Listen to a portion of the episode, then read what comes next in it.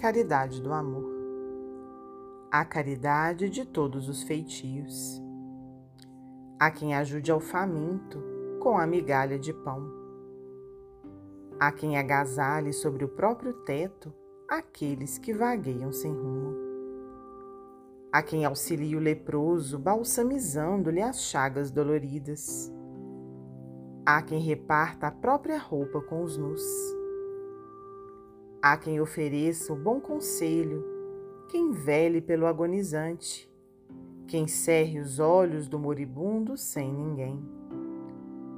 Todos os tipos da divina virtude são amados no céu, mas uma forma de caridade existe, sempre sacrificial. É a caridade do amor para quem não nos entende, para quem nos fere ou perturba.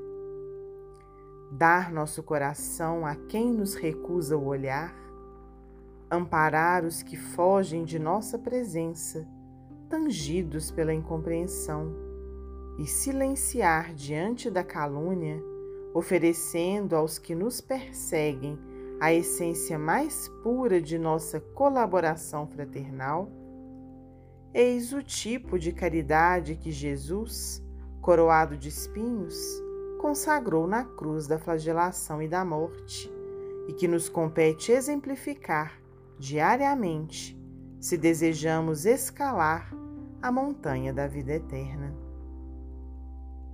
Meimei, psicografia de Francisco Cândido Xavier, do livro Cartas do Coração.